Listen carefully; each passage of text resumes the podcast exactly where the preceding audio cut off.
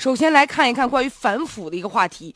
最近呢，这个中国社会科学院主办的第五部反腐倡廉蓝皮书发布会就在北京举行了。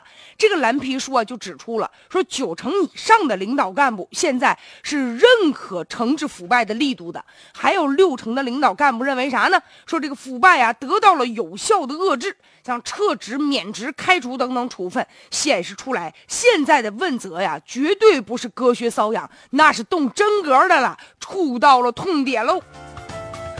这个真是如鱼饮水，冷暖自知吧。感觉到了反腐的力度，那就对了。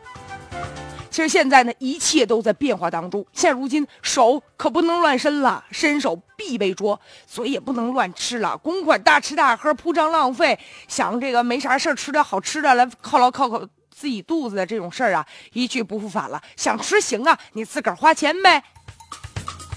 腿呢也不能乱跑了。原来有人想借着公款，我出去旅旅游啊，上国外看看风景啊，觉得自己呢占着工业的便宜，可享受了呢。不光自己去，还得带着老婆孩自己家的亲朋好友一起去。就这样的事儿啊，以后不可能了。即便是给你一机会，你自个儿都得掂量掂量哦。屁股不能乱坐了。现在公车改革呢，已经移走了许多领导干部的座驾，这钱呢也不能乱花了。别说这个公款，现在管理越来越严了，就算是私人行为，你也要注意纪律的红线。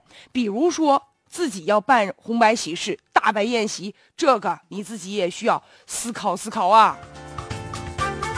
这老百姓心目当中有一杆秤，反腐走到今天，不仅仅是领导干部现在认可惩治腐败的力度，其实咱们公众也感觉到了。自打十八大以来，现在截止到二零一五年的十月中旬的时候，已经有超过一百三十名省部级的官员被查，没有什么是比事实更有说服力的。所以在老百姓的心目当中，咱看在了眼里，心里也真心的在点赞。当然了，现在反腐的任务依然是很艰巨的，哪怕只有一成人，只有一个人他不认可，也可能存在着一些腐败的空间。现在你比如说啊，现在蓝皮书当中已经证实了，像一些国企呢，也存在着像关联交易啊、利益输送啊、公共资金呢、公共资产呢和公共资源领域还是有腐败的重灾区的，还有人。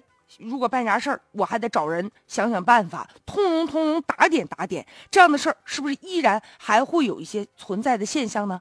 再者，你到哪个地方去办事儿，有些人吃拿卡要，甚至有的人还存在这样的想法：雁过拔毛，我不嫌你的钱少，但多少你得孝敬孝敬我，你得给我意思意思吧。